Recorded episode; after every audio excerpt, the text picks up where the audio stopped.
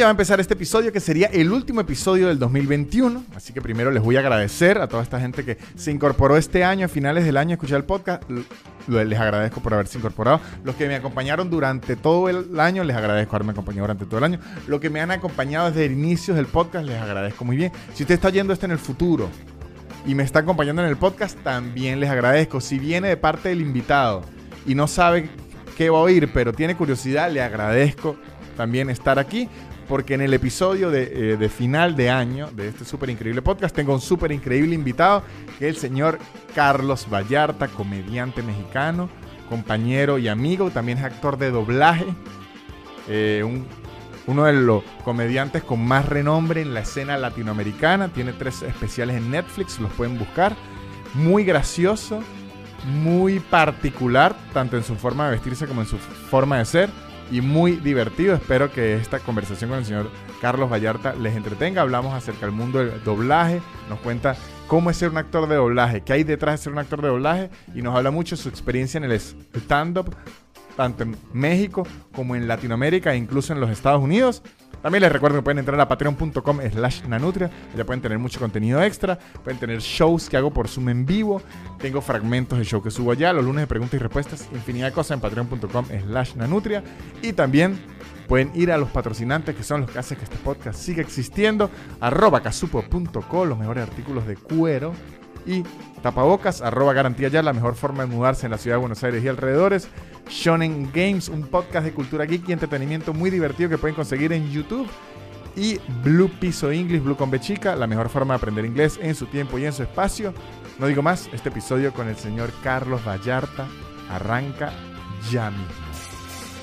El super increíble podcast de Nanutria, el super increíble podcast de Nanutria, el super increíble podcast de Nanutria y empezó. Bueno, y aquí estamos con el señor Carlos Vallarta. ¿Cómo está usted, señor? ¿Cómo está Nanutria? Bien, aquí, este, un poco con cruda de anoche, pero bien. Ah, sí andaban, andaban en lo de las posadas, ¿no? Hicimos una reunión acá en la casa y, pues se puso medio, medio pesada y me tomé bastantes cervezas, pero ya andamos aquí al cielo. Podemos aprovechar, de esto no era el, episodio, pero ahora que, lo dice, ¿cómo es que eso de las posadas? Yo nunca lo entendí. ¿Cómo es lo de las posadas en, México? Pues son unas fiestas que hacen previo a Navidad y son como, no sé bien, güey, pero creo que es como una especie de cuando María y José iban pidiendo posadas así en. Ah, claro, sí, este, tiene sentido. esa cosa, güey. Sí, entonces pues, la banda la aprovecha para hacer fiestas antes de Navidad. Hicieron la clásica latinoamericana que es. Ah, María y José están pidiendo posada, perfecto, entonces vamos a beber. Todo es para beber. De hecho, allá está lo de Guadalupe Reyes, que es como beber por un mes y ya. Y ya, ahorita empezó justo ayer, ayer empezamos, hoy se va a beber otra vez, eh, como debe ser. claro, como manda la Santa Escritura. claro. no soy muy católico, pero en esto sí. En esa parte, sí, claro. es que sí. uno no es católico hasta que le tocan las fiestas. Nada, por supuesto. Este, Ahí sí el señor Carlos Vallarta. Le voy a dividir esta entrevista en dos, señor Carlos, porque usted pertenece a dos ramas que me interesan. Muy bien. La rama de la comedia y la rama del doblaje. Listo. Entonces, ahorita vamos a hablar en la primera del doblaje. Muy bien. El señor Carlos Vallarta se dedica al, al, doblaje y no, o sea, no es el doblaje literal, no es que agarró una profesión doblando objetos que sería increíble. Sería particularmente También, increíble. Imagínate que hiciera las dos. Se imagina que este dobla hierros. Sí, oh, un show, hora y media en el, en, el Bellas Artes, ah. doblando. doblando cantidad grosera de, de cosas y que digan, ni Juan Gabriel me hizo sentir lo que sentí mientras veía a Vallarta doblando eso. doblando. ¡ah! La gente de gala aplaudiendo. Qué chido, güey. Ajá. Se dedica al doblaje, al doblaje al español latino. Creo que ha participado en series animadas y en videojuegos, ¿no? Sí, ¿Ha hecho videojuegos, películas. Sí, también. Sí. Eh, sí, para cine también me ha tocado. No, no es cierto, para cine nunca. Solamente para películas, para doblajes que iban así como para Netflix o, o televisión, pero un doblaje para películas nunca me tocó. ¿Cuál ha sido así su doblaje estrella? Que usted diga, este es mi, lo que pongo primero en mi currículum de, de doblaje. de doblaje. Pues mira, me gustó mucho. Em, el, hice un doblaje para una serie que se llama Attack on Titan. Sí, hice al, al, al, papá de, de, este, de Eren, que es el principal, ¿no? Ah, claro, sí, sí. Me dieron el papel del papá que se llama Grisha y está chido, o sea, la verdad es que fue un papel que me lo dieron así como, ah, pues mira, este güey tiene, aquí dice algo, este cabrón que sale como dos, un minuto, a ver, dile. Y lo grabé. Y resultó que en las siguientes temporadas salió muchísimo más. Entonces ah, claro. me, dieron, más, tiempo. La pegó. sí, sí. y estuvo chido porque me dio chance como de ver la serie en japonés antes de grabarla en español y como medio meterme ahí en la mente de, de, Grisha y ver cuál era como su pedo y qué lo motivaba y esas madres. Entonces me gustó porque me dio tiempo de prepararme para trabajar cuando ya me tocó grabar y sí, me, me acuerdo que sí era la emoción muy cabrona de cuando el güey está gritando y pasan unas cosas ahí sin dar spoilers, pero como que lo hacen al güey ver cómo matan a unas personas y el güey pues, se pone muy cabrón y grita muy ojete y me acuerdo que en ese cuando lo grabamos y estaba yo así ¡ah! y sí me salieron mis lagrimitas y todo estuvo chido fue muy interesante la verdad sí eso era eso era una de las preguntas que le tenía que me llama mucho la atención del eh, doblaje yo Primero, debo decir que no soy muy fan del doblaje cuando es en real life.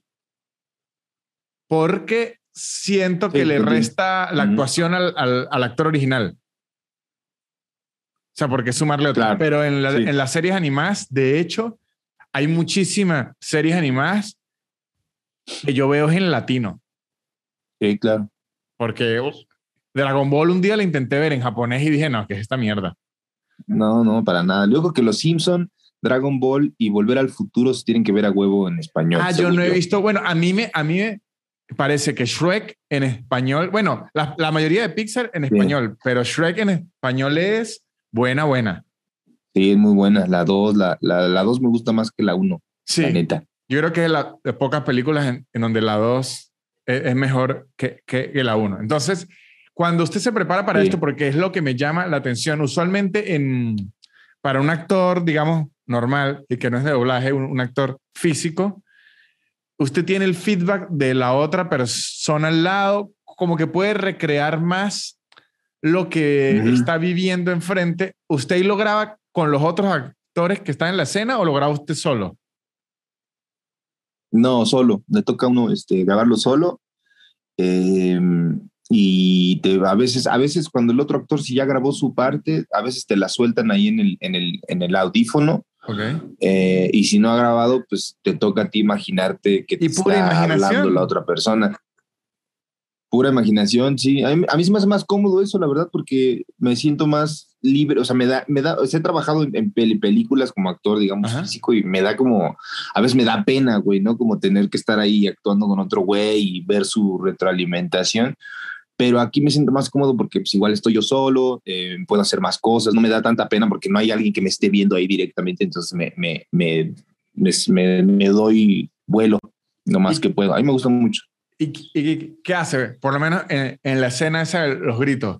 Voy a gritar esta toma 15 veces y agarren la que más le sirva. Eh, no, pues este, te, te haz de cuenta, te ponen el, se separa como por unas chingaderas que se llaman loops, ¿no? Entonces un loop es como 25 palabras, si mal no recuerdo, o 25 segundos de, de, película, o sea, de sonidos. Entonces te pasan el guion, lo lees y ves al actor, al monito hablando y como que lo vas midiendo los tiempos de la boca, cómo la está moviendo. Y ah, porque, porque tiene que, en, en, en teoría, haber un ¿cómo le digo? Tiene que haber una similitud entre el movimiento de la boca y lo que usted está diciendo. Sí, claro, sí, porque luego, luego pasa que en el anime como que los monos hablan pero no mueven la boca, güey. Entonces está bien raro ese pedo. Está bien raro. Entonces, estamos ahí, lo lees, lo vas midiendo y le ensayas y lo, lo, sueltas a ver cómo te quedó y ya te vas dando cuenta dónde tienes que correrle, dónde tienes que hacer más rápido, dónde tienes que hacer la pausa y cuando lo grabas, lo haces y el director, si le gusta, dice, va, se queda, y si no le gusta, dice, no, mira, aquí siento que le hace falta más, no sé, enojo, más ira, más furia, más, más comicidad, lo que sea, te van dando las, las indicaciones y ya la, la, pones ahí como te la pide. Y la, Pero sí es, yo me siento más cómodo así. Yo valoro mucho eh, con el tiempo que, que medio me he empapado en, la rama del actor de doblaje, porque a mí me parece lo contrario, que a usted se me parece más difícil, porque a mí me cuesta entregar, yo soy como muy cínico, entonces me cuesta entregarme al juego si no veo que, conchale, que hay una escenografía, hay un actor. Yo solo en un, cuarto no me la creo. Ya. Sí, sí, me, Me, se me dificulta y por, por, lo menos he visto, bueno, le voy a dar un caso famosísimo Eugenio Derbez, ha tenido como cuatro personajes que son épicos. Sí. Y es el mismo Eugenio. O sea, ya no es casualidad, ya no contratan a Eugenio porque es Eugenio, sino lo contratan porque es que es una máquina haciendo, haciendo doblaje. A, uno como actor de doblaje le permiten meterle mano al guion o no. Sí, a veces sí, a veces como que la neta es que luego mucha banda eh, escucha como algo en doblaje o dicen, ¿por qué dijeron esa palabra? O sea, esa palabra nadie la usa o, o, ¿por qué dicen, eh, por qué hablan así? Una vez nos tocó grabar una madre en la que teníamos que hablar como si fuéramos norteños y luego es como raro porque, porque tiene que ser norteño, pero no tan norteño. Entonces, está raro, pero esas cosas son indicativas de la distribuidora. Por alguna razón, los que van a distribuir el material mandan el material a la empresa de doblaje y le dicen, mira, aquí necesito que utilices esta palabra, la quiero que la utilices y, y, si la cambias, de repente te dicen, no, dicen que no la quieren, que, que, pongas a huevo la palabra que te pidieron. Pues ni pedo. Hay muchas de esas decisiones que uno ve en la tele que luego dicen, ¿esto qué? La neta son muchas veces, la mayoría de las veces, decisiones de la distribuidora que yo no entiendo la neta por qué, a qué se deberán, pero ¿Se acuerda de una palabra que usted haya dicho y que diga, esto no lo usa, pero nadie? ¿Qué será? Sí me ha tocado decir, hay unas cosas que luego digo, güey, esto, pues no, güey. Pero, o sea, también, también está, está chido porque eh, este, te, te, sirve mucho para buscar, por ejemplo, sinónimos, ¿no? Cuando hay palabras que, que no sé, hay, algo muy cabrón en doblaje que es las B y P, son letras labiales eh, que la banda cuando las dice pues, cierra la boca. Entonces, cuando el actor eh, está diciendo la B o la P, lo recomendado en la mayoría de los casos es que se utilice una palabra en español que tenga una de estas letras para que pueda cerrar la boca y coordinarse, que se sincronice con, lo, con la boca del actor. Entonces el tema es que luego pues, las traducciones literales no, a veces no tienen la B y la P, entonces tienes que buscar algún sinónimo o alguna palabra que se le parezca o, lo más similar para que quede la, la labial. En ese lado, la neta está muy chido porque aprendes mucho de, lenguaje español y también son muy fijados de la forma en la que tienes que decir la, frase, ¿no? Em, por ejemplo, era como que... Em, ¿A qué, quién te da, quién te da? Pero déjame, me acuerdo. Como la forma en la que la estructuras la frase es muy importante en el doblaje. Entonces la banda siempre te está como recordando que lo tienes que decir del modo correcto como tiene que ser. Entonces en ese aspecto, la neta, sí le aprende uno mucho al lenguaje y se, se divierte al mismo tiempo, la neta, la verdad. Porque hay una habilidad que yo siento, yo se la he sentido en comediantes a usted y a Fran Evia. No sé si Fran hace doblaje, pero pareciera... Creo que se ha hecho locución, algunos platillos. Sí. O sea, porque creo que ustedes dos tienen una ventaja que a mí a veces me da rabia, que hablan tan correcto y tan bien pronunciado que a la hora de soltarse en la tarima, porque usted lo lleva hacia el stand-up, ya tiene como un plus que por así decirlo, es agradable oírlo. Usted está oyendo, ah, como, mm, así esto está diciendo una porquería. Sí, claro. Digamos que la porquería está dicha bonito, están pronunciando todas las letras y eso, aunque uno no lo, uno no lo piensa en la primera capa del cerebro, en la capa de atrás sí está como, ay, qué lindo habla esta persona. Y yo que además el lo tartamudo, yo modulo muy feo. Yo a veces me oigo unos videos y digo, maldito Vallarta. O sea, es lo que digo así porque ustedes modulan. Bueno, además que el, el, mexicano en general pronuncia mucho las consonantes. Sí, nos damos ahí. Y, pero usted, particularmente usted y Franevia, hablan tan, digamos, tan correcto, por así decirlo, que hacen sus rutinas más accesibles, porque es como uno estar viendo una serie. Claro. Sí, sí, sí, te entiendo. De hecho, sí lo, sí lo he notado en Fran también. Siento que es como una, no sé, pues, o sea, para mí se me hace que suena muy cagado cuando haces eso, como, como utilizar un lenguaje ahí. Este, pues, es que una vez entrevisté a, Luis Piedraíta y hablamos justo del lenguaje, del idioma, y decía que a veces a la gente le causaba un poco de risa por la utilización de el, emplea, el emplear palabras, eh, pues, la gente podrá decir rebuscadas o lo que sea, pero pues muchas veces me decía Piedraíta, no son rebuscadas. Eh, es la palabra que es, o sea, tienes que utilizarla y esa, por más extraña que pueda parecerle a las personas, pues es la que hay que utilizar. Y si tiene el plus de que la lo curioso que suena la palabra utilizada en una frase tan, tan casual puede generar risa en la, en la gente, muchísimo mejor. Entonces yo comulgo mucho con tu punto de vista, la neta. Y, y, yo también creo que eh, estar hablando de, por decirlo así, una guarrada. Claro. Pero estar hablando muy formal, el contraste creo que da risa de una vez, porque es como, claro, estoy escuchando una guarrada, pero técnicamente esto está eh, hablado a la perfección. Parece como una exposición. Claro, es como, como el, le hablaba con, con Piedraíta igual, hablamos de, le decía que a mí lo que más me da mucha risa que más me da risa es este, o de las cosas que más risa me da, es buscar definiciones en el diccionario de palabras como pedo o, cosas de ese tipo. Y cuando lees el lenguaje eh, solemne que tiene el diccionario para describir lo que es pedo o pedorro, no mames, es súper cagado. Sí, sí, sí, sí. Porque tiene que ser técnicamente.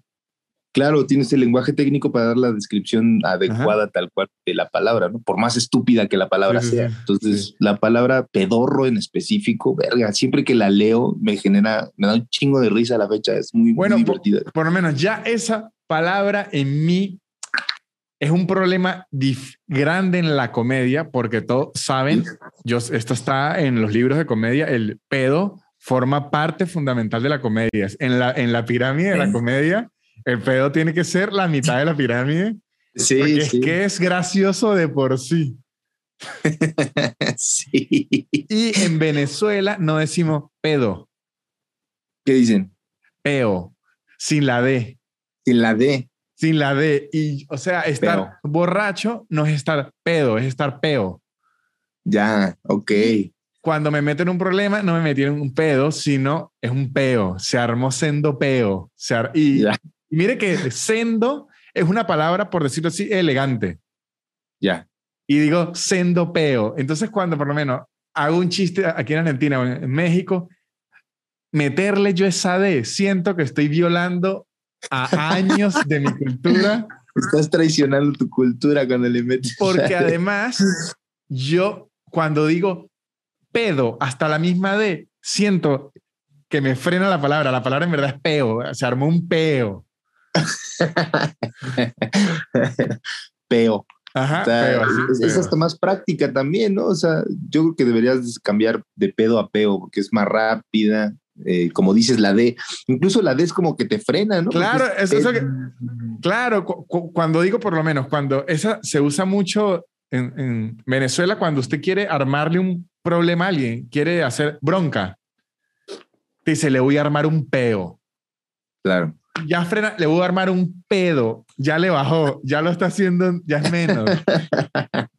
lo está haciendo más accesible, sí, sí, sí, sí te entiendo, creo que sí te entiendo. Y por, lo menos, yo recuerdo que cuando, me recuerdo demasiado mi primera vez que hice rutina en Ciudad de México, fue el mismo día que llegué. Llegué en la mañana, hice rutina en la noche y fue, me acuerdo que fue con Bobby, Comedia y Mónica Boedo, me dejaron abrirle y el público era todo mexicano y se lo juro que yo les veía la cara y, y la expresión era, entiendo que está hablando en español, pero al mismo tiempo no entiendo una mierda de lo que está, o sea, al mismo tiempo. Y con el tiempo me tocó aprender. De hecho, voy a hablar aquí ahorita de la forma en la que hablaba haciendo rutina en México y es que aprendí a pronunciar todas las palabras, que es hablando así de la forma en que estoy hablando, pero así no me salen natural a mí ya. hacer mis chistes. Entonces era rarísimo. Era yo diciendo, ¿qué problemas? ¿Hace cuánto te fuiste a México, güey? ¿Cuándo llegaste? Llegué a México a finales del 2017. Ya, y antes estabas en Venezuela. En Venezuela sí, pero digamos, era más criollo que nada. Era Venezuela de pura cepa y todas mis referencias eran venezolanas. Y creo que de las experiencias más grandes que he tenido como comediante fue llegar a México y encontrarme ese, o sea, ese encontronazo que me dijeron, porque usted habla el mismo idioma, no significa que lo vamos a, entender. Claro, claro, claro. aprendí de ritmos, aprendí de, de, ¿cómo se llama? De pronunciación, aprendí de en, entonación, aprendí que hay, que hay, por lo menos, el venezolano al mexicano le resultamos muy, muy invasivos, muy expresivos, como muy, muy enérgico, como... muy enérgico. Exacto, y entonces me tocó bajarle la energía para no llegar a un open mic a gritar como un loco. En cambio, el argentino es más enérgico que el venezolano. ¿Ah, sí? Entonces, aquí yo más bien ando tranquilo. No, aquí yo he ido a unos open en donde lo que son son gritos. Ya. puras gritas. Ajá, aquí, pero aquí, aquí se son más genéricos, entonces me aprendí cómo navegar en esas aguas. Ya, ya, ya. Yo me acuerdo, pues, bueno, he visto algunos comediantes venezolanos y fíjate que es cierto, al menos a mi punto de vista mexicano, sí he notado que son muy enérgicos la mayoría de los comediantes que he visto. Ah, está, está chido, pero también es como una característica, creo yo, de la comedia en Venezuela, que por cierto, verga, he visto varios eh, comediantes de allá y cómo escriben, cabrón. Escriben un chingo. Tú escribes un putero también, güey. Escribes un montón de chistes. Bueno, eso es lo que da el hambre, Vallarta. Las ganas de salir de abajo. No, son como. Aparte, son chistes bien buenos, güey. La neta, los, lo que he visto de los que he topado, la verdad, no sé qué verga hay en Venezuela, pero la neta está muy cabrón el nivel que tienen, güey. Mis yo respetos. yo tampoco sé qué hay en Venezuela porque no sé la causa, pero sí me he dado cuenta y no por el hecho de ser un, comediante venezolano que para la situación de Venezuela y para la cantidad de venezolanos que eh, somos en comparación de otros países como México o como Argentina que tienen mucha más población, puedo decir que la cantidad de comediantes con nivel es alta. Sí. O sea, en Venezuela yo le puedo mencionar 20 que, que harían un buen trabajo, que usted diría, por más que le guste más un estilo o que otro estilo, usted pudiera decir, ok, esta persona tiene nivel. pero la verdad no sabría decirle el por qué. Sí. He leído, pero es que sabe cuando un escritor empieza a analizar la comedia que uno, este, ¿qué vas a ver? Entonces, no, que lo asocian mucho, a lo mejor tenga razón y estoy yo hablando pestes de un profesional, eh, que cuando las situaciones hay más censura, más represión, más, mm, digamos que el comediante aflora porque es que necesita, o sea, Claro. Es como un poco de información que necesita salir y, empiezan a buscar la forma, la forma, la forma. Sí, sí, sí, sí, sí. Bueno, tiene sentido, no sé. Digo, la verdad es que no, no tengo la menor idea, pero sí está muy cabrón. Eh, es como cada comediante que he visto venezolano, además de muy cagado, o sea, muy chistoso, también es, tiene como algo único la forma en la que, en la que analiza la, la, situación para hacer un chiste, está bien cabrón. O sea, la neta, porque luego hay comediantes que, que uno ve y pues sí son cagados, pero que aparte de que sean cagados tengan como esta forma tan, tan única de analizar y hacer el chiste, la verdad es que está muy cabrón en Venezuela, la neta. Sí, a, a, mí en particular me, me, gusta mucho y yo también creo que nos ayuda muchísimo que al venezolano como cultura, desde hace años era novelas y mises, telenovelas y mises, telenovelas y mises. Y creo que ahorita que estén conociendo la otra capa, creo que lo sorprende. Ya.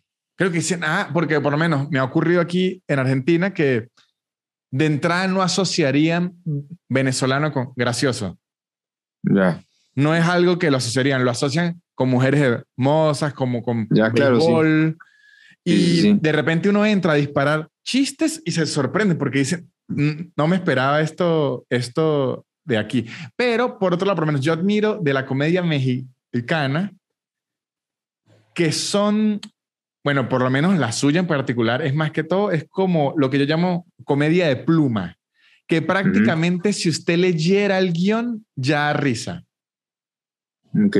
Digamos que la comedia venezolana, depende, incluso la mía, depende muchísimo de la actitud que uno le pone. Ya, ya, ok. En cambio, ¿Hay, Ajá. A ver, no, sigue, sigue. Adelante, que, allá en México son mucho de punts, de one-liners, de estructuro la frase y suelto el remate al, final. O sea, en cambio, nosotros es más como que le voy elaborando, elaborando, elaborando, elaborando y, le, y o sea, como que va construyéndose así. Sí, sí, te entiendo, como, como que hay, hay este, o sea, bueno, sí, sí, tal vez, o sea, comulgo con tu, con tu opinión, e igual y sí, como que se, se utiliza mucho como el carisma del venezolano. Al menos yo los comediantes que he visto en el escenario son venezolanos, son súper carismáticos, güey. Entonces te lo hacen como muy ameno todo y llegan a la, a la, eh, al, al, punto de la, la, explosión final de la risa que uh, llega muy sabroso. Eh, el otro día estaba viendo los, el video que grabaste aquí en Comedy algo en México, y la neta es que la banda estaba comentando cosas muy vergas de, güey, no mames, lo hace muy chido. Es el, el chiste que tienes del, de, ¿cómo se llama esta madre? Del, Ay, ¿cómo se llama, güey? El, el, del juego de palabras que dices que los eh, españoles y los. Ah, sí, que digo que. Ah, porque es del Mexa, es del, del lenguaje Mexa. Digo que tienen Popocatépetl y Iztaccíhuatl. Que yo me acuerdo cuando leí Iztaccíhuatl, para el que no sepa, Iztaccíhuatl es un volcán inactivo o está activo. Iztaccíhuatl es inactivo. Es inactivo. Pero yo cuando vi Iztaccíhuatl escrito en un aviso, esa mierda son como 45 letras. sí. Sí, güey. Y como que lo que agarré es que dije que si hubiesen peleado contra los, los españoles en Scrabble, los destruían. Otra cosa habría sido así. sí, porque es que tiene. Sí, yo recuerdo demasiado. Lo voy a decir de la forma en la que lo decía antes. Yo decía, mis coac. Yo siempre le decía a mis amigos, voy a mis coac, voy a mis coac. Y un día se me acercó uno de la oficina y me dijo, no diga más mis coac. es mis coac. Y dijo, es mis coac. Y si sigue diciendo mis coac, lo van a robar un día en mis coac. Porque es que no puede estar, uno no puede estar diciendo mis coac en mis coac. no puedes andar pronunciando mal el náhuatl aquí en México. No saben qué es. Allá, allá en Venezuela también hay nombres de lugares con el idioma originario o, pocos. Sí, muchos, por lo menos. Caracas es indígena. Ya. Eh, Barquisimeto, Maracay. Eh, hay un Naguanagua. Ya, claro. Sí, sí, hay, hay, mucho. Lo que, lo que ocurre en Venezuela, y aquí estoy adentrándome en un punto en donde estoy sumido en la ignorancia, ajá, ajá. es que eh, no sé en México, estoy sumido en la ignorancia en, los dos. Al parecer me dio, me dio la idea que en México el lenguaje indígena estaba más unificado. Ya. En Venezuela me da la impresión que no. Creo que los que, los que más dominan es el guajiro de parte del occidente del, país, una, una tribu que se llama los guajiros, y, y, del oriente del país, un país que se llama, una tribu que se llama Pemones. Ok.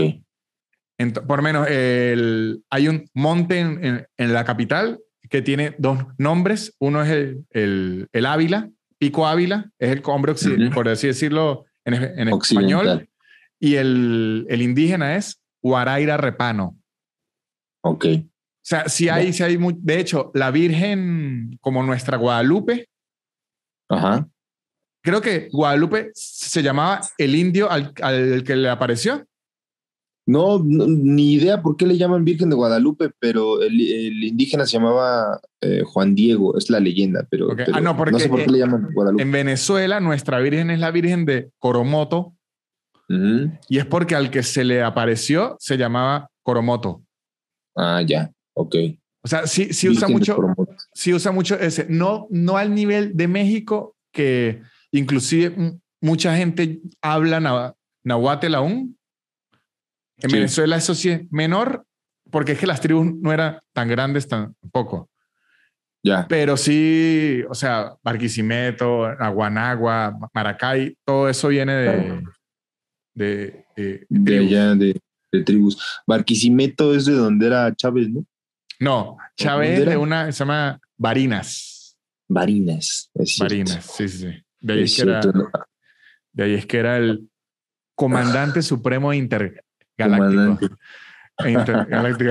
Comandante Supremo. anduve leyendo mucho, este, hace poco el, uno de, se llama Comandante, no me acuerdo cómo se llama el autor, se, llama Rory, Carroll, me parece que es el nombre.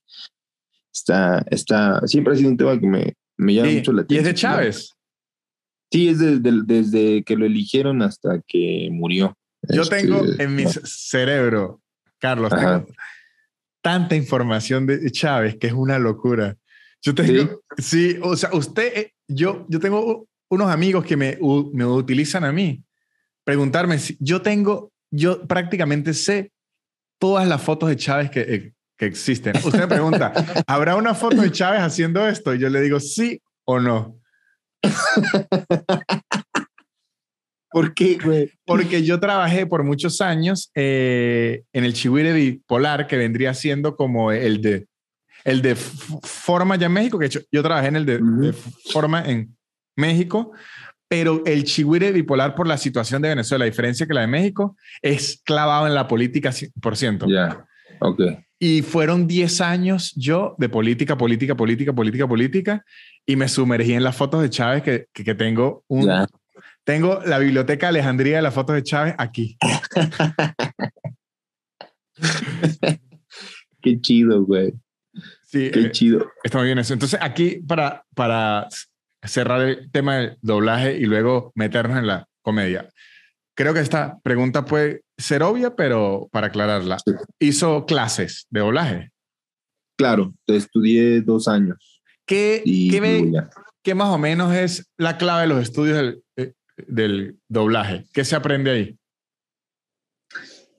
Aprendes este, lo básico, o sea, las labiales, lo que te decía de las labiales, este, aprendes cómo es, el, como que le gusta, o sea, ahorita el, trabajo de doblaje en, México al menos es muy rápido, entonces entre más rápido sea un actor trabajando en cabina, más le va a llamar un director. Okay. Entonces te enseñan un poco eh, cómo es este tema del ensayo del, del diálogo que vas a grabar, eh, ensayarlo una vez y grabar a la, a la segunda te enseñan este, aspectos, aspectos técnicos, eh, donde, cómo encuentras el diálogo que te toca grabar en el time code que tiene la pantalla, te enseñan este, intenciones, obviamente, te enseñan este, hay como, la pronunciación. Hay, como una parte del misterioso y místico lenguaje neutro. Sí. Sí, claro. Sí, sí, sí. Lo que yo recuerdo que a mí me dijeron es el llamado español neutro, eh, es en realidad eh, uno de los acentos de Ciudad de México. Exacto, porque eso es lo que decimos cuando nos dice hable neutro, o sea que quiere que hable mexicano, dígame la verdad. Exacto. es, es, es, es, en la Ciudad de México prácticamente me dijeron, hay tres acentos, el acento ñero, que es el de las clases más, eh, digamos, más abajo, y el acento fresa, que es de las clases más acomodadas, y el acento neutro, que es el que hablas cuando tienes que ir a una entrevista de trabajo, cuando lo que sea. Entonces, ese, ese lenguaje es el que queremos que utilices, porque de lo contrario, tanto el fresa como el ñero son muy cantados. al final termina como... Eh, eh, eh, Entonces tienes que terminar de un modo, en lugar de cantarlo hacia arriba, tienes que terminararlo hacia abajo. Pero sabe que, sabe que eso es tan real que inclusive usted habla, por lo general, lo que le dije, usted habla como un idioma bien neutral, pero cuando se le sale, por decirlo, el mexa, se le va el cantadito. Yo siempre recuerdo, tú tienes una frase que me hace mucho gracia a mí, cuando dice mis valedores. Ya. Es imposible decir mis valedores en neutro. Cuando dice mis valedores, se le sale la calle, pero por todos lados, se le sale de una vez. Sí, güey. Es que aparte es una frase también muy de, de güey, es de la calle, mis valedores, mi valedor, mi carnal. Eso es muy, muy, muy, muy del DF, la neta. Sí, me, me, me, me gustó, me gusta mucho eso porque en su rutina uno puede ver esos matices que va hablando como un profesor de universidad y de repente se le va a la calle y regresa. de repente uno dice, esa frase no la aprendí en una universidad. Carlos. claro. Sí, güey, así es, es, es, es, eso, o sea, te enseñan esas cosas básicas eh, y te, te, dicen mucho, lee, tienes que leer un chingo y tienes que leer en voz alta y tienes que pronunciarlo correctamente todas las letras y tienes que, si puedes, leer teatro, leer eh, algo donde haya gente diciendo diálogos para que le, des la intención en tu casa y yo eso lo hacía todos los días, era leer cómics, leer teatro. Y sabe algo que leí que me pareció muy interesante, que beneficia a los comediantes de México, pero le dificulta el trabajo a los raperos de México, que como en México pronuncian también las consonantes y el español es un lenguaje de por sí mm, tricky como dificultoso, hace que el hip hop mexicano suene cuadrado. Pero no porque es cuadrado, sino porque están hablando bien. Sí, sí, sí, te entiendo. Es lo, mismo que yo decía, o sea, el reggaetón es de Puerto Rico y Colombia. O sea, un mexicano reggaetonero sería como, no, porque lo estás pronunciando bien. Exactamente. de hecho, me he fijado en Argentina, me imagino que México más, que el igual que Peo, dejan de pronunciar la D en muchos lugares. Por lo menos, este, estoy, ¿qué le digo? En vez de decir demorado, que así, así dirían ustedes, estoy demorado, dicen estilo, digo yo, demorado, estoy demorado. Claro, demorado. O sea, quitan la D a propósito porque armónicamente cierra más rápido, por lo que le decía que la D frena. La D frena, sí, sí. Entonces, el hip hop mexicano, yo que oigo mucho hip hop, hay muchos artistas que digo, uy, está diciendo muy buenas cosas, pero suena muy leído, pero se habla muy bien. sí, es cierto, güey. Y muchachos, interrumpo un poco esta charla con el señor Carlos Vallarta para hablarles de los productos de arroba casupo.co, que si usted vive en México los puede pedir a México, si vive en Chile puede pedirlo en Chile, si vive en España puede pedirlos en España, si vive en Estados Unidos puede pedirlo en Estados Unidos y le sale además gratis, que son unos artículos de cuero increíbles, cinturones, libretas, bolsos, koalas, billeteras, infinidad de productos muy lindos y con una forma muy increíble. No se lo están imaginando hasta que se metan en arroba casubo.co y van a ver que los productos que les ofrezco son de calidad y de calidad es arroba garantía ya. Si usted se quiere mudar en la ciudad de Buenos Aires y que no lo roben, que no lo estafen, que no lo jodan, arroba garantía ya se lo puede asegurar. ¿Por qué? Porque es un seguro de caución que además ofrece la oportunidad de fianza para que pueda alquilar un departamento, le ayudan con las inmobiliarias, lo buscan con inmobiliarias que son serias, le ayudan a que visite el departamento, le hacen que pague la fianza en cuotas y usted no tenga que pagar que si tres meses de coñazo. Todo esto en arroba garantía ya. Así que si se van a mudar, arroba garantía ya. Y si se quieren divertir, se quieren entretener, si quieren gozar, reír y bailar. Shonen Games es el podcast que viene con un merengue. Shonen Games es un podcast de cultura geek, entretenimiento que pueden conseguir en YouTube. Muy lindo, muy divertido, con mucha información, información chequeada, bien revisado. El podcast bien hechecito, bien editado Chismen Shonen Games en YouTube y chismen en arroba Blue Piso English, Blue con Bechica, un curso de inglés. En su tiempo, en su espacio, que le dan descuentos y dicen que van de mi parte, que están regalando de Navidad estaban regalando de Navidad, a lo mejor están regalando aún cuando ustedes oigan este episodio, un curso de inglés por seis meses. Y si no lo están regalando ahorita, chismen que siempre andan regalando algo. Tienen clubes de lectura gratuitos en inglés los lunes. Todo esto para que usted aprenda inglés, para que usted mejore su inglés en arroba blue piso English, blue con B chica. En cambio, a los comediantes al revés. De hecho, en estos días, ahorita en TikTok estoy subiendo clips míos y he agarrado mucha audiencia de Argentina y de México. Mucha audiencia de Argentina y de México. Y en estos días subí un clip mío viejo en Venezuela y la mayoría de comentarios era, no entiendo nada de lo que acabo de oír. sí, güey. Sí, es, es, es que aparte también como que es reciente, me imagino, o sea, siempre ha habido como diáspora de todos los países, en todos los países, ¿no? Pero últimamente la diáspora venezolana, la verdad es que ha estado eh, muy presente, al menos en, aquí en el, en el, en mi subconsciente. No, no, sí, o sea, es... Anteriormente no, era algo... No, es un hecho sociológico que en los últimos 15 años la migración de Venezuela, de hecho, ya no lo llaman migración, sino lo llaman éxodo. o sea, ha sido masivo y eh, en los 70 y en los 80, aunque el venezolano igual migraba, no era como decir eh, algo tan, tan del día a día. Que, por cierto, yo recuerdo un episodio de su podcast, un episodio de su podcast en donde usted entrevista a Esparza, a Felipe eh, Esparza. Me entró Felipe Esparza, para el que no sepa, es un comediante mexicano que le ha ido muy bien en, la industria gringa. Muy, muy bien. Este, y hay una parte en donde Felipe cuenta de qué forma entró de niño de México a Estados Unidos y me dio mucha risa porque la historia que contó Felipe es una historia horrible pero como usted es mexicano y él es mexicano, lo que hacen es reírse porque entienden la horribilidad del asunto. Claro. Yo, como soy venezolano, ya lo empiezo a entender. Entonces digo, ah, claro, los mexicanos tienen más años haciendo esto. O sea, yo estoy hasta ahorita entrando en este sistema porque la anécdota, no se las voy a spoilear para que visiten el, episodio de, de, Vallarta con Felipe, pero es una anécdota que ellos se están riendo, pero yo escuchaba, este cuento es horrible. sí. claro, pero el mexicano sí está acostumbrado a eso. Claro. Sí, sí, sí. Eso, aparte el tema pues, de migración es, es, es, como muy presente igual, pero, o sea, nos tocaba, o sea, mi realidad previo a la llegada de, de, muchas personas venezolanas a México era justo el mexicano se va a Estados Unidos, pero no había una realidad de gente que llegara al, país.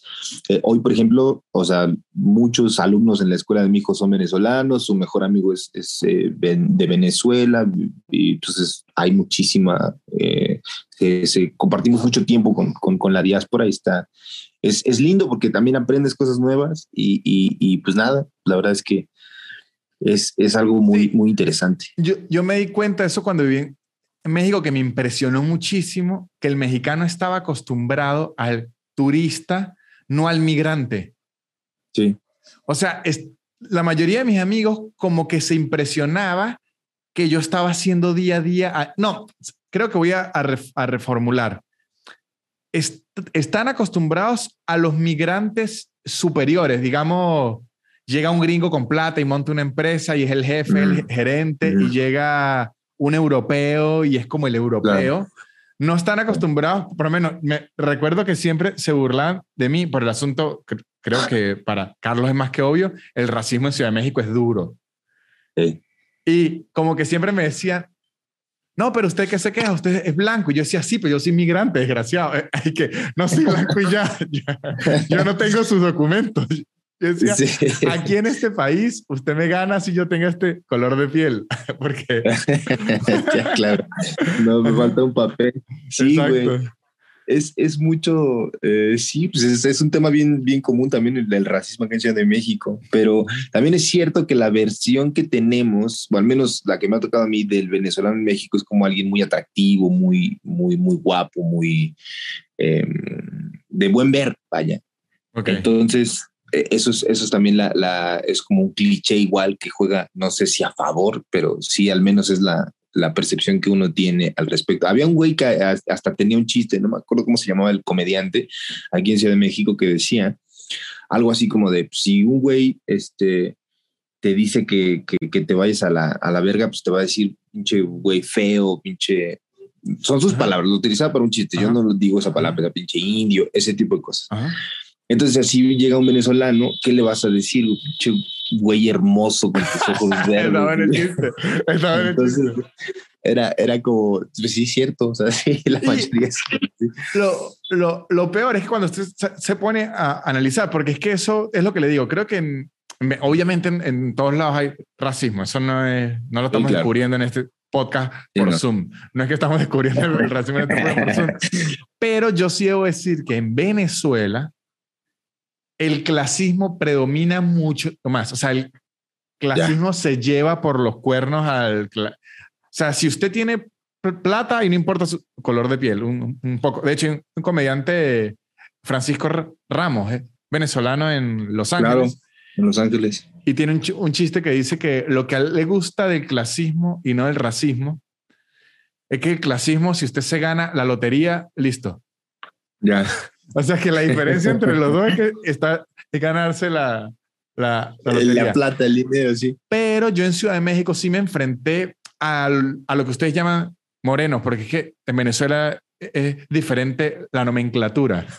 Eh, en México, para los venezolanos que nos están oyendo, moreno le dicen al color de Vallarta. Color de piel. Color indígena.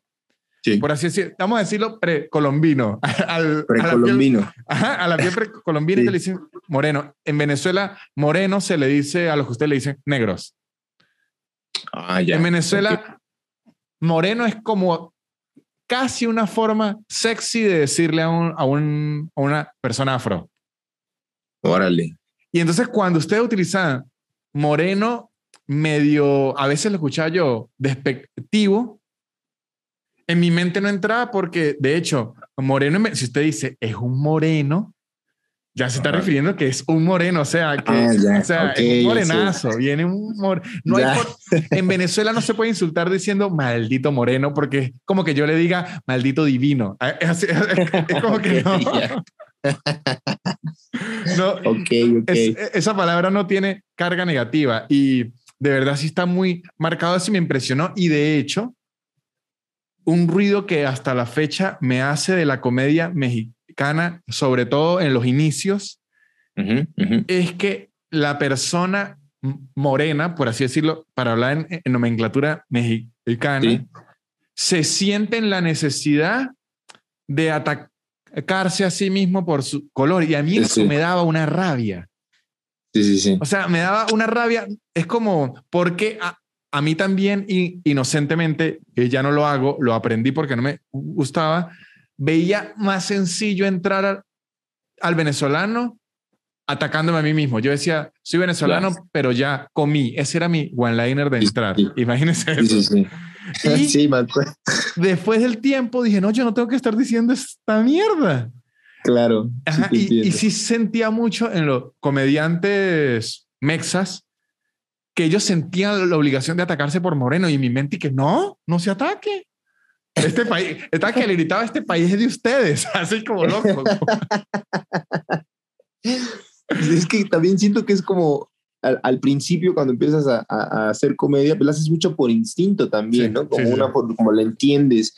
Y al menos yo a la fecha me he hecho dos, tres chistes al respecto, pero yo me acuerdo cuando empecé a, a estudiar stand-up, pues me tomé el curso y me puse a ver comedia y lo primero, así primerito que empecé a ver y que me volví súper fan fue de eh, Louis C.K. y de, de, Dave Chappelle.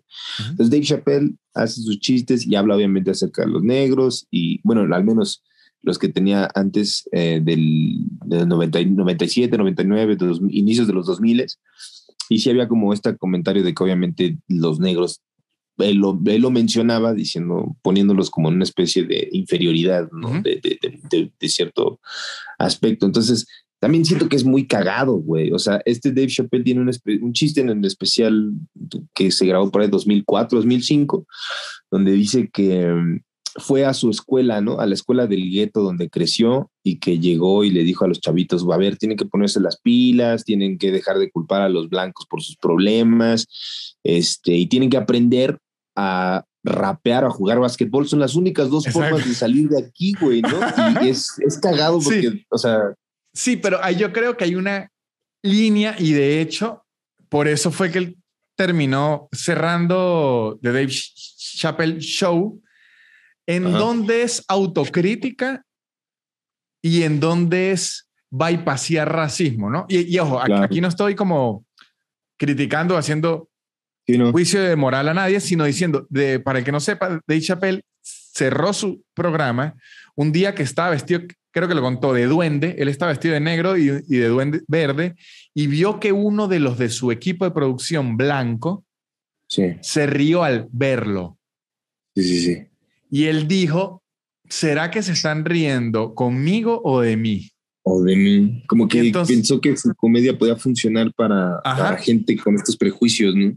Es, sí. Exactamente. Y siento yo que en la actualidad le está volviendo a ocurrir lo mismo con todo esto de la comunidad trans claro. y eso, cuando sí. mucha gente trompista, inclusive el hijo de Trump, está utilizando los, los chistes de Chappelle en, a su favor y digo, ay, le volvió a ocurrir.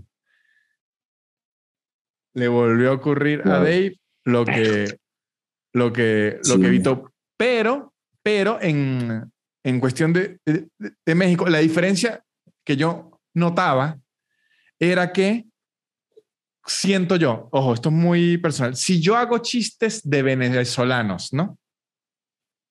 Y hay venezolanos ahí. Yo digo, ok, aquí está, ah, esto es un juego entre nosotros. Pero cuando yo hacía esos chistes de venezolanos a mexicanos, me sentía sucio. Ya, ya te Decía no, decía no, no, no, así no es. Así no es la cosa, claro. Sí, sí, porque sentía, no, le estoy metiendo una puñalada a mis chicos en, en, en, cambio, si estamos miti miti, sí vamos. Claro. Ajá, pero entonces, como que por ahí aprendido. Igual, eso es algo que uno aprende con el tiempo de la comedia. La comedia es experimentar y ver en qué se va sintiendo sí. uno, uno cómodo. Sí. Y en eso yo le iba a preguntar a usted algo porque Barta es como uno de los referentes de la comedia en Latinoamérica. Gracias, Mérix. ¿Cómo usted eh, se empezó a sentir como con su comedia dijo, ok, siento que por aquí voy agarrando la cosa. Sí. Fíjate que la verdad es que la primera vez que me sentí cómodo más o menos fue cuando empecé a trabajar. Yo pasé como año y medio más o menos sin cobrar un peso por hacer comedia y luego en 2014 a mediados se formó un colectivo ahí que se llamaba Siete Machos y me invitaron a trabajar con ellos y logramos una cosa súper cabrona que no había pasado al menos en mi carrera. Se llamaba cobrar. cobrar. se llamaba cobrar. sí. Y aparte chido, o sea, era como nos dieron un espacio en un teatro acá en Ciudad de México llamado For Shakespeare, que te, le cabían 200 personas, a la fecha le caben 200 personas y la primera temporada fueron shows vendidos completamente. Y para mí era tener 200 personas de público, era de wow. Y después de eso, eh, nos fuimos en julio, no nos renovaron la temporada y desde agosto de 2014 a la fecha, Siete Machos siguen en Foro Shakespeare todos los sábados y fue la primera vez que yo tenía un show cada fin de semana. Y estando en el, en el camerino, platicando con los otros comediantes, vas agarrando ritmo en chinga, sí. vas poniéndote las pilas y todo el tiempo con estos güeyes, los Siete Machos al menos, yo, para mí es como mi escuela, güey, porque si no hubiera sido por ellos, lo que yo sé, como yo entiendo que tiene que ser la comedia, ese primer lineup de Siete Machos era todos comedia muy como, ah, como agresiva, como confrontativa. Y la mía era un poquito menos así, era un poco más como reflexiva, más, más calmada. Y al estar con ellos me di cuenta que también era una necesidad que yo tenía, güey, de decir las cosas tal cual, ácido, eh, directo al punto, ¿no? Entonces con ellos aprendí eso, me puse las pilas y cada fin de semana ya tenía un show nuevo y la verdad es que me ayudó muchísimo para mi confianza en el escenario. Eh, y luego la segunda, pues ya la que ahorita tengo, me gusta mucho de, pues fue cuando vino este Luis Ikea a Ciudad de México, que platicó fue Una locura. Sí, estuvo buenísimo. Con eso, la verdad, hablar con él y lo que me dijo, me levantó muchísimo el ánimo y dije, güey, pues ya, güey, o sea, si este cabrón te está diciendo, ¿por qué sigues dudando de ti, güey? Y desde ese entonces a la fecha, eh, sigo mucho en, en, mente eso, o sea, cuando tengo dudas de si lo hago bien, si está mal, si voy por buen camino, me acuerdo de güey. Llama a Luis C.K. Oye, de hecho le, escribí la otra vez, le dije que iba a estar allá en Nueva York a ver si, si nos, nos topábamos. Me dijo, órale, puedes saber qué se arma. Entonces está chido. Y, y, sabe que su personalidad escénica tiene algo que me parece divertidísimo, que el look de Vallarta, en, en Venezuela eso lo llamamos come gato. Come gato. Ajá. Es como muy rock, muy hardcore. Ya. El look de Vallarta no es, no tiene nada que ver con su voz. Sí. o sea, no son nada. Entonces, cuando usted lo ve con los lentes y la puesta en escena y todo, que uno se va a esperar algo hardcore y de repente viene una, una voz perfecta de doblaje a hablar, es mierda, ¿qué es esto? De verdad un, un contraste bien, bien divertido. Y creo que eso ayuda, ayuda muchísimo así al, al, al, desplazarse. Y a mí me parece, ojo, esto se lo estoy diciendo como una opinión muy personal, que percibí que tiene la gente de usted. Porque yo en verdad, en mi, en mi, en mi vida en México, debo decir en, en serio, muchachos, lo del racismo allá sí es un tema real. No con la comunidad afrodescendiente, sino con los que llaman morenos, los, los mexas. Este, Vallarta vino a ser, para muchos amigos míos, no comediantes, amigos míos mexicanos, podían ver un moreno como no tirándose hacia abajo. No sé si, me explico. Sí, te entiendo. Sí, güey. eso para mucha gente fue, es lo que aún dicen, este es mi muchacho, porque es como, se pueden reflejar en usted pero no hacia lo malo. Claro. Sí, sí, sí, sí te entiendo. Sí, es, es como un tema bien difícil porque, o sea, todo el tiempo todo el contexto social en México está hecho para cuando tú empiezas como medio a levantarse a, ay, pinche creído, ay, ya te, subió, ay, esto, ay, lo otro. Como no tienes el derecho a tener una vida chingona o no tienes el derecho de, ganar buen varo, no tienes el derecho de ganar buen dinero, no tienes el derecho de, de muchas cosas porque de repente ya eres un mamón y ya eres un creído y ya esto y ya lo otro, ¿no? Entonces, luego es bien difícil, pero también al mismo tiempo me termina valiendo verga por el hecho de que, pues digo, güey, pues ya, o sea, que, pues, que digan lo que quieran. Yo, pues aquí estoy, me está yendo chido, me gusta lo que hago. Entonces, eh, que la, los güeyes hablen y digan lo que quieran, pero en general, en general, a mí me gusta mucho poder también, la neta, eh, de donde vengo, que es Chicoloapan, ver. Y luego me han dicho, banda, güey, no mames, qué chingo que eres de acá, porque es un lugar súper puteado, está, está, está muy culero. Entonces, eh, la banda cuando me ha dicho, güey, neta eres de acá, no mames, qué chido, güey, qué, qué, qué, qué, bueno que pudiste salir de acá, güey, qué chido que estás sí. bien. ¿Sabe que Eso es un chiste que yo tengo con Lucas, con Lucas Lauriente.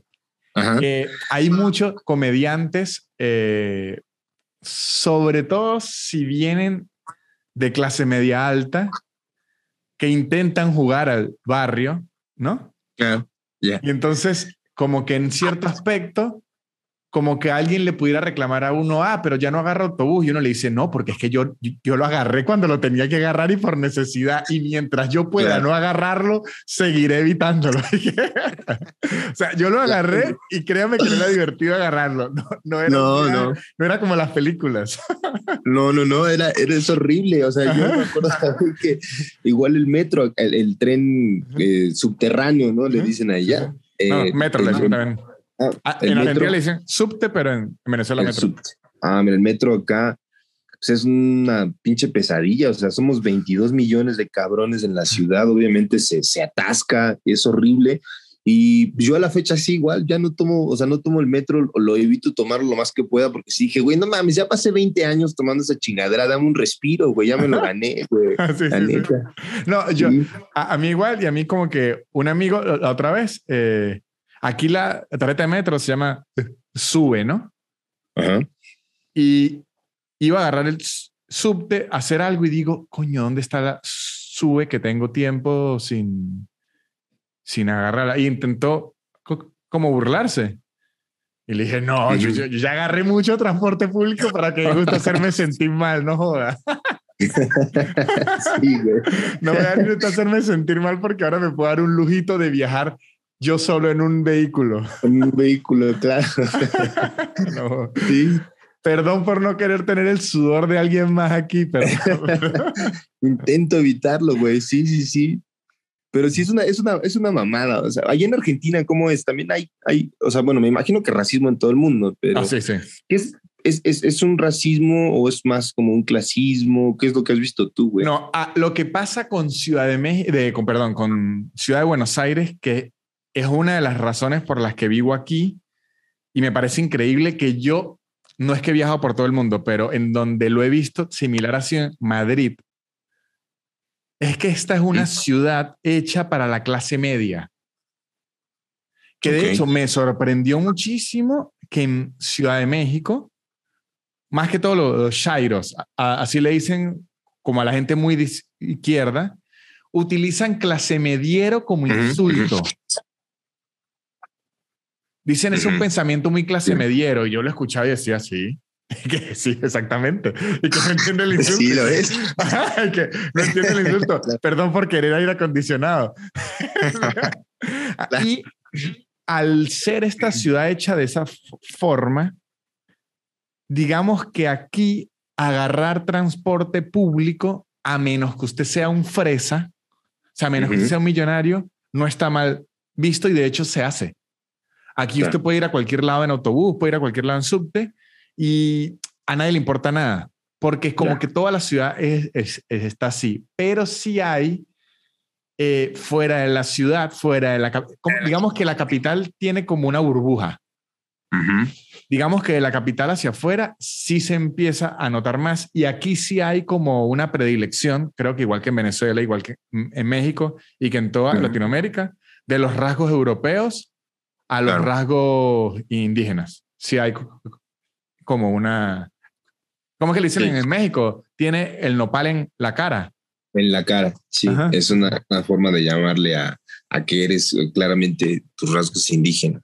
Sí, yo cuando fui a, Buenos Aires, la neta, no, o sea, yo pensaba que iba como, o sea, porque en mi, en mi cabeza, mi imaginación, todos son güeros y me van a ver raro, me iba a sentir muy incómodo, pero la verdad es que ¿Sabes que no? Me sentí muy, muy cómodo. Es que sabe también cuál es una diferencia, que usted al pisar aquí ya es mexicano. O sea, no, hay, es raro explicar, pero su color de piel ya es distinto, todo es distinto. Usted es más mexicano que, que lo demás. Usted se para aquí al lado de un mexicano rubio y los dos son igual de mexicanos. Ya, ya, ya. O sea, aquí no, aquí no predomina eso, pero si usted aquí es de Villa o algo así, probablemente sí haya... Hay discriminación, como en todos lados, no saludo, pero aquí es como más selectivo con las nacionalidades, por lo menos. Al venezolano, al menos a mí, no he sentido ninguna carga negativa hacia mi nacionalidad. Hacia el mexicano tampoco, pero, al boliviano y al peruano los trata mal. Aquí usa boliviano de insulto. Sí, sí, sí. sí. Imagínese usted siendo boliviano y que le digan boliviano y usted dice, ajá. ¿Y qué pasa? ¿Qué pasa?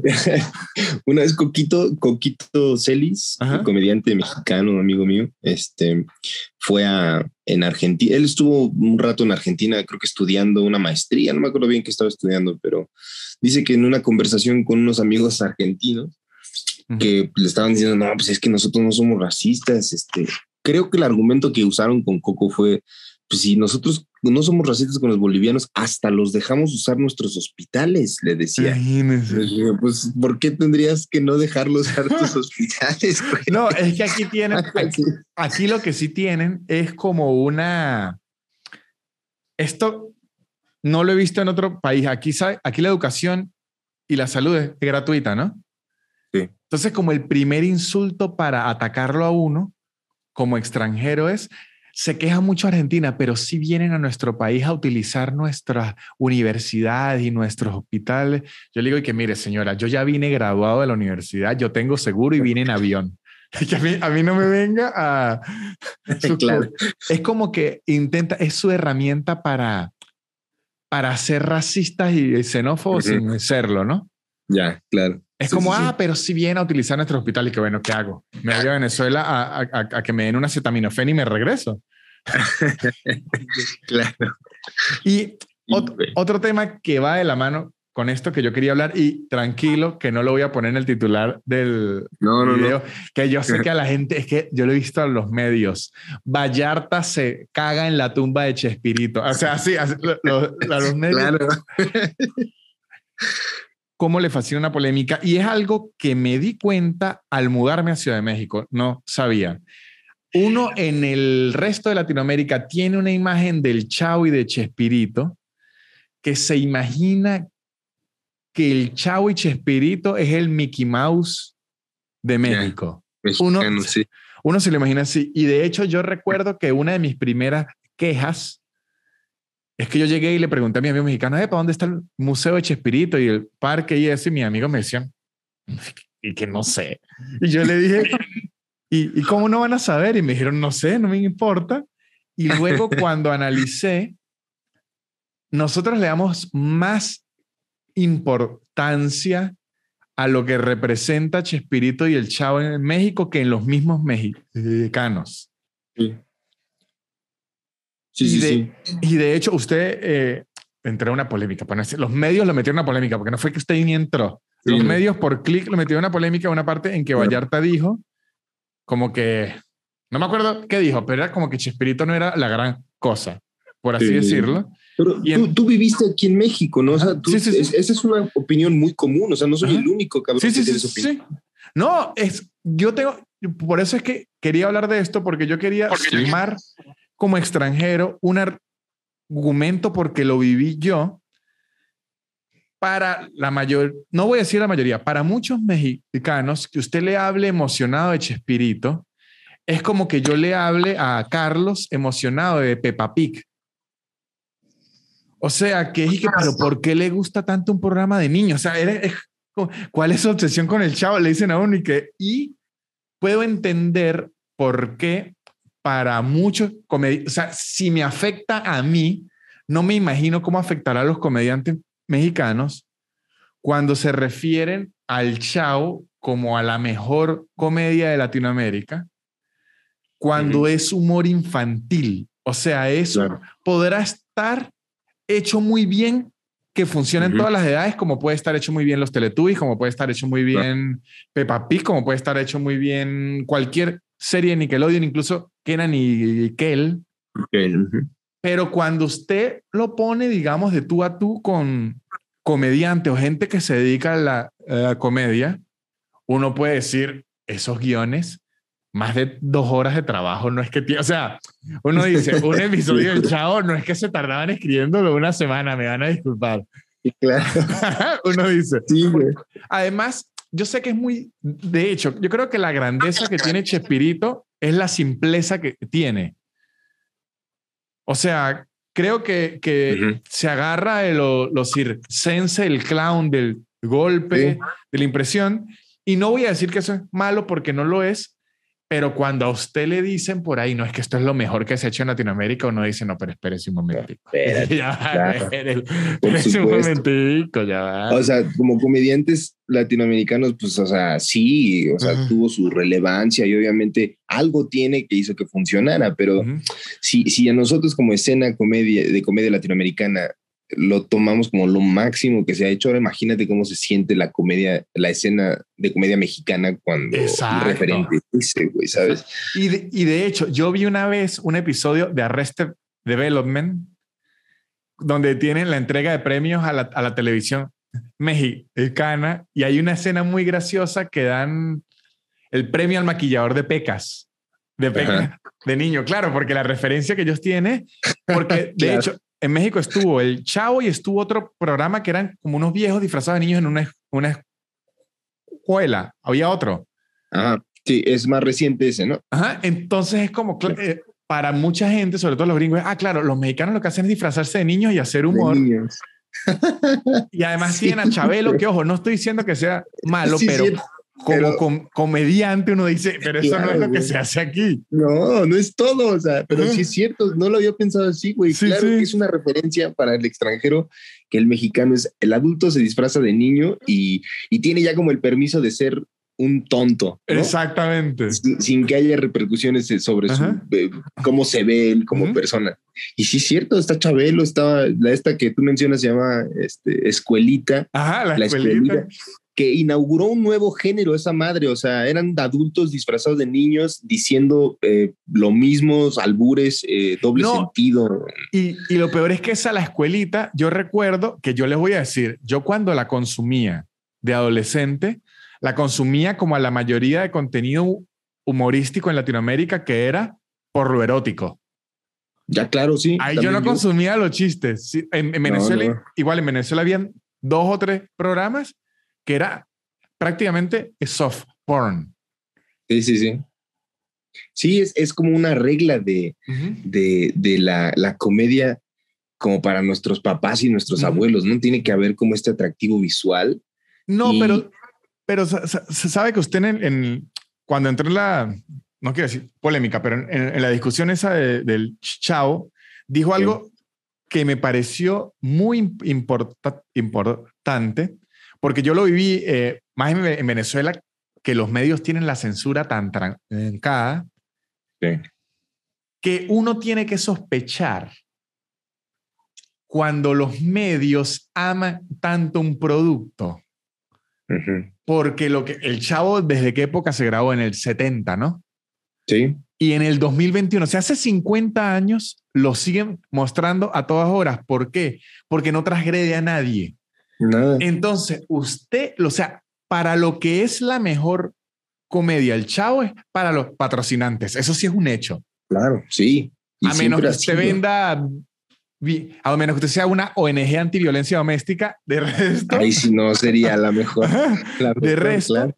Pero cuando usted lo ve, es un contenido tan inofensivo, por así decirlo, que claro, a todo el mundo le resulta perfecto. Y eso yo creo, o no sé, no voy a, a limpiarle las manos a Chespirito y nada, porque un tipo que ni conocí ni nada, y además fue millonario, y yo tengo como regla de vida no defender millonarios. Claro, por supuesto. yo no defiendo millonarios. Este, y que, que digo que nos, nos marcó un precedente negativo a todas las a nosotros ya prácticamente ni nos afectó porque nosotros ya tenemos las redes sociales y las redes sociales nos permiten tener una libertad más amplia. Pero imagínense ser un comediante en los 90 con una idea un poquito transgresora y atrevida y que le digan, no, el chavo funciona, o me hace esto o no. Entonces, usted se ve obligado a tener que repetir el mismo formato una y otra vez porque un ejecutivo de televisión nunca se va a querer arriesgar. Claro. Entonces, prácticamente el chavo lo que tuvo de bueno lo tuvo de malo para la industria. Porque claro. sentenció a la gente a decir, mire, si yo le puedo pegar una pelota a este tipo todas las tardes, no quiero aquí usted venga con sus opiniones. Claro. Sí, o sea, e, es, es, es, justo eso, o sea, como la, la, forma en la que se eternizó el pinche formato televisivo de lo que tenía que ser comedia, ¿no? O sea, si le es cómodo, y yo lo mismo, tengo que ser muy sospechoso, la neta, de cualquier cosa que venga de Televisa, o sea, sí o sí, o sea, no puedo darme el lujo de decir, este, igual y no, igual y está bien. Es como si fueras muy ingenuo con la política. Televisa es política y no puedes ser ingenuo con la política. Entonces, a mi parecer, no digo que sea un programa malo, yo lo veo, si lo veo a la fecha me da risa porque es cagado, es un programa chistoso, pero lo que yo argumentaba era ¿Qué opino al respecto? Me parece de las peores cosas que han existido en la comedia latinoamericana. A mí, visto desde la perspectiva actual, lo que yo quiero lograr en comedia para nada tiene que ver con lo que hizo el Chavo del Ocho. Sí, puedo entender. Y de hecho, aquí argumento similar a usted. Yo no es que tenga problema. De hecho, yo, yo no es que tenga problema con el Chavo. De hecho, yo me divertí con el Chavo muchísimo. Inclusive lloré con el Chavo en el episodio, hay un episodio horrible en donde el señor Barriga aplasta a don Ramón y el episodio se termina con don Ramón aplastado, la chilindrina llorando y ahí se termina eh, el episodio. Es una escena hiper dark. yo, llorando, pero lo que me parece loco y raro es que que creo que no ocurrió con Cantinflas. Con Cantinflas, Cantinflas, a, un a mí me da mucha risa Cantinflas, pero me lo venden como un clásico, como un throwback, como retro. Entonces yo lo aprecio en su momento, pero lo que me parece loco el chavo, incluso aquí en Argentina, incluso en Brasil, incluso en Venezuela, que me lo quieran vender como la comedia de ahora. no, no, esa comedia es de los 70. Claro. Claro, ese es, ese es el, es como lo más representativo que la misma obsesión de Latinoamérica por este tipo ha evitado que el programa sea catalogado como algo vintage, como algo, algo viejo, no, o sea, sigue siendo el referente a la fecha y se repite una y otra vez. Y de por sí ya los episodios son repetitivos con el mismo guion, Ahora imagínate repetirlo por 50 años y a la fecha sigue en rotación la chingadera esta, ahora hay una caricatura. Sí, sí. Es como, de, o sea, pues ya, güey, o sea. Y les quiero poner de ejemplo a la gente, porque es que esto es una discusión inclusive en, en Venezuela que mucha gente sigue, o sea, cuando un comediante oye que la mejor serie de comedia de Latinoamérica es El Chavo, Obviamente eso le va a doler porque es como que usted le diga a un músico que, eh, no sé, que una canción infantil de niño es la mejor pieza musical que se ha hecho. Y uno dice, no, pero ¿qué están diciendo? O sea, puede ser buena para niños, puede ser entretenida, pero el elefante del circo no le gana la novena sinfonía de... Claro. ¿Por qué no? Exacto. Siento también que hay, este, bueno, al menos yo me sentí muy cómodo al, decir eso porque pues, es la opinión que tienen muchísimas personas que yo conozco aquí en México y al menos que yo sepa, ninguno de los comediantes de stand-up, al menos en México, tiene a Chespirito como una influencia. Nadie. Es que es de los 70. Eso es lo que a la gente le termina de costar de entender lo que no son comediantes. Eso se hizo en los 70. Claro. O sea, de los 70 hacia acá pasaron 51 años, ya 52. Ya uno puede tener referentes muchísimos más frescos y sería lo más saludable. Es como si un médico ahorita tuviese de referencia un médico de 1910. Claro. Le dicen que no, no puede seguir aplicando lobotomías. Y que ya la pues medicina se transformó. y es otra cosa distinta. sí, sí. Y a lo mismo ocurrió con la comedia. Las, los conceptos sociales cambiaron, los o sea, y es que es un programa infantil, o sea, no puedo decir, es un programa infantil y es raro que usted como adulto, no es que no lo recuerde con cariño, pero lo puede recordar con cariño, pero tenga eso como referente de, comedia si está dirigido para niños. Lo único que yo puedo pensar allí es que entonces su sentido del humor es infantil. Claro. Claro.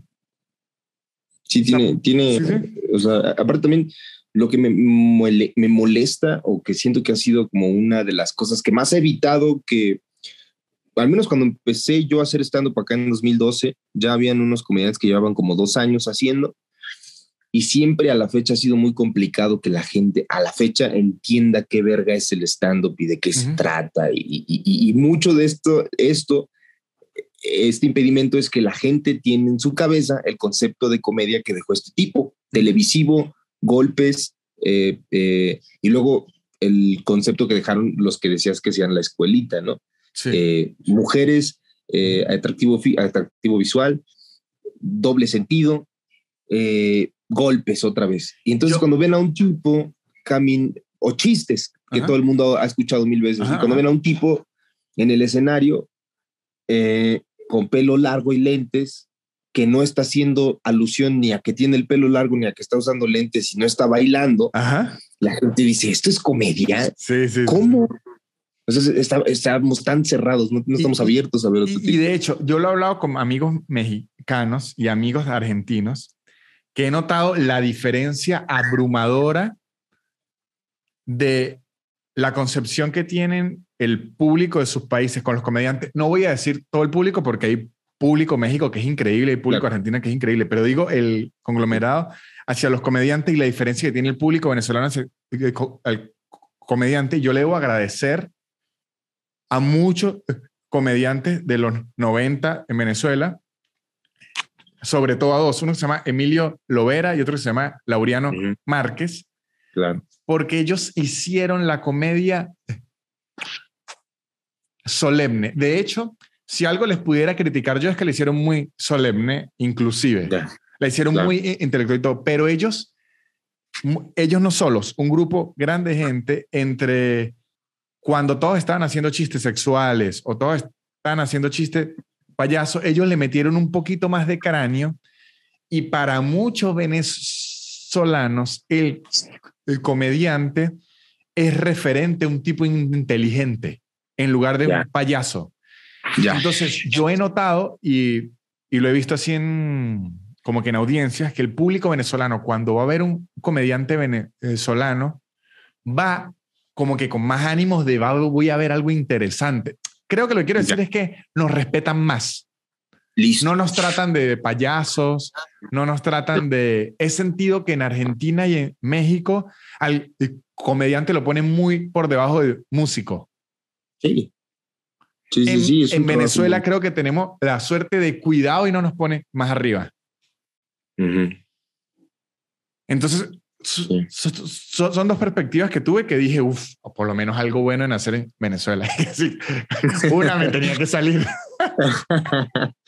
Sí, aquí no, aquí es, es eso, o sea, eh, es como, pues, este, o sea, los comediantes no hacen eso, o sea, los comediantes no tienen opiniones, los comediantes no, no expresan su punto de vista. ¿Tú qué? Tú eres un comediante. Y es como, pues sí, güey, pero también soy una persona y no quiero nada más repetir lo mismo que ha pasado porque no digo que esté mal, ya me divertí a la fecha, tengo tiempo eh, de ocio donde digo, ay, quiero ver una pendejada y pongo esa comedia que sé que me llega, güey, que, que, que me, me, va a reír, pero no es lo que yo quiero hacer, no es lo que quiero hacer todo el tiempo. Entonces, eh, ahí es donde entra mucho la discusión con la gente, porque o eres un, aquí en México, la palabra mamador significa como un pretencioso, ¿no? Eres un mamador o, eres eh, un güey que se cree único y, diferente. Y la verdad es que no, o sea, me molesta eso que pasa acá, pero cuando me he ido a subir a Estados Unidos, es, no hay ningún comentario al respecto. La gente entiende qué pedo, o sea, la gente entiende A, qué, a qué me dedico, la, de lo que hablo no es nada raro, o sea, la forma en la que me expreso no es nada raro porque es un género de comedia que, que se entiende a la perfección. Aquí están tan reacios a que haya otro tipo de, de, comedia que muchas veces es, es, difícil, ¿no? Lograr conectar con la audiencia si lo que tú quieres hacer es algo, es algo que se sale un poquito de la norma, ¿no? Sí, digamos que si es algo más cerebral cuesta, aunque debo admitir que por suerte, como en México hay como 7 billones de personas, sí les alcanza el, el, público que ya es estando, pero que, que también hay un muy buen público pero, pero sí se siente a nivel mediático, por lo menos, que no han querido pasar la página. Y eso sí yo creo que en Latinoamérica en general. En Venezuela, directo por la censura, prohibieron cualquier tipo de comedia. Y, pero en el resto de Latinoamérica, el chavo los atrapó. Y claro, ellos están diciendo, ¿para qué invertir en un programa nuevo si ya tengo los derechos de esto y los puedo pasar infinita cantidad de veces y nadie se va a quejar? Claro. Y es, es como no darle pie a otro tipo de, de, gente que quiera hacer una comedia. O sea, no, no quiero decir distinta como, mm, como si fuéramos únicos y especiales. Simplemente queremos hacer otra cosa que se nos hace chistoso. Que por lo menos le peguen al señor Barriga con un iPad. Sí, algo, que cambie algo. Exacto. que por lo menos haya un iPad, que haya un, scooter eléctrico, que haya algo. Que le peguen con el, capital de Marx, algo. algo Que, que, te deje ver. No, o sea, a mí me parece bueno, pero pues también es, es también es eh, para mí es sospechoso que sea tan cómoda una comedia. O sea, no digo que la comedia tenga que ser súper incómoda, pero tantito incómoda sí tiene que ser. tantito. Yo, el punto de vista en el que lo interpreto es porque es infantil. O sea, es para el mercado infantil. Lo, lo raro es que haya quedado como para el mercado en general. O sea, eso es lo raro. Es como si usted le pusieran a analizar a no sé, a, imagínese a, ¿cómo se llama el director este? El de, de Departed, el de, de Irishman. Ah, Scorsese. Scorsese, que usted le hable como Cars, es increíble. Claro, Scorsese se lo que, porque es otro cine, es para niños, es para diversión, para la familia, o sea, es otra cosa, pero para uno comediante, para que la gente lo sepa, cuando le dicen que Chespirito es la mejor, el Chavo es la mejor comedia de Venezuela. Es como si usted le dijera a un director que Cars es la mejor película que hay en el cine. Uno dice, no lo creo. No, no, igual y no. O sea, está buena, pero, pero igual y no es lo que tienes que entonces en Venezuela hay comedia ahorita o, o no se hace nada, nada, nada. Sí hay, pero en los medios es prácticamente inexistente. La desaparecieron prácticamente toda. Y existe mucho la comedia en redes y en los teatros. Ahí es donde existe, en las redes y en los teatros. En los medios la censura es absurda. Claro. Absurda, absurda, que no se puede decir nada. Eh, ¿tú, ¿Tú te fuiste de allá por eso? Digo, si se puede saber. No, pero, me fui más que por la censura, me fui por la situación eh, eh, económica, porque particularmente en el 2017, de ahí, ¿sabe todos esos chistes de la hambruna y todo? Eran ese año. El 2017 fue una situación realmente difícil y era un año en el que yo estaba trabajando como nunca, llenaba teatros, llenaba todo y no me alcanzaba el dinero para nada. Y entonces, a la lógica a la que llegué yo, y que bueno, si ya estoy trabajando como un burro por nada, prefiero ir a trabajar como un burro por algo en otro lado. Esa fue mi, como que mi, mi análisis. Pero fue, fue netamente económica. Estoy diciendo, estoy trabajando muchísimo y en lugar de ir un poquito hacia adelante, estoy yendo hacia atrás. Entonces no, no me fue rentable en absoluto. Bueno, pues sí, Vallarta, después de esa historia triste, porque, porque hay que dejar a la gente bien abajo, hablándoles de, pobreza y miseria. Ah, no les gusta, chao, pero les cuento una historia de pobreza de verdad y no les gusta. claro. Es momento de despedirnos. Muchas gracias, señor Vallarta, por, por acompañarme y por, por compartir. Pueden ver los especiales. El señor Vallarta tiene tres especiales en Netflix. Netflix. Y tiene mucho, mucho contenido de Comedy Central y eso en YouTube. Ahí pueden ver mucho el material de, Carlos Vallarta. Me parece muy bueno y me parece muy universal, que también es muy, eh, es muy importante. Y, y me parece que creo que lo noto. No sé si yo soy un tipo muy perpicaz que critican un poco a la iglesia. Poquito. No más poquito. que me parece muy bien eso en Latinoamérica y creo que decir muchas gracias, Carlos, y ojalá nos podamos ver un día de estos. Allá próximamente nos estaremos viendo en Buenos Aires. Cuídate mucho. Chao. Chao. Muchachos, y esto ha sido todo con el señor Carlos Vallarta. Un orgullo tenerlo aquí, un orgullo poder conversar con él, un orgullo poder hablar con él de tú a tú porque es una persona a la que yo siempre lo he visto como bien enfocado y que le ha salido bien todo lo que ha hecho y cada vez que tengo la oportunidad de hablar con él para compartir ideas, para que él me dé ideas, para ver cómo ha sido su camino en la carrera del, comediante, siempre me gusta porque siempre hay algo que aprender del gran señor Carlos Vallarta. Espero que ustedes lo puedan ver y se puedan eh, reír con él y reír de lo que hace y de su trabajo. Y también espero que se metan a patreon.com slash nanutria, donde tengo mucho contenido extra, ayudan al podcast, tengo shows por Zoom, tengo lunes de preguntas y respuestas, subo mini podcast allá, ya tenemos otro mundo muy divertido como el metaverso de Nanutria, está por allá. Y también los invito a que sigan a los patrocinantes arroba casupo.co, los mejores artículos de cuero y tapabocas, arroba garantía ya, la mejor forma de mudarse en la ciudad de Buenos Aires y alrededores, sin perder un ojo de la cara. Shonen Games, un podcast muy divertido de la cultura geek y el mundo del entretenimiento, búsquelo en YouTube. Y arroba Blue Piso English, Blue con Bechica, un curso de inglés en su tiempo, en su espacio y a su nivel. Esto ha sido todo. Muchas gracias a Carlos Vallarta, que tengan feliz año, que la pasen muy bien. Nos vemos el otro año, que sigan los episodios con mucha más diversión. La élite. Barrera. Yeah. Shit. Su, su, su, su, super increíble. Pop, pop, pop, pop, podcast de Nanutria. Su, su, su, su, super increíble. Pop, pop, pop, pop, podcast de Nanutria. Es casi una hora llena de locura y un acento gocho que es una dulzura. El perro siempre jodiendo la grabación y él soltando pura desinformación. Su, su, su, su, super increíble. Pop, pop, pop, pop, podcast de Nanutria. Su, su, su, su, super increíble. Pop, pop, pop, podcast.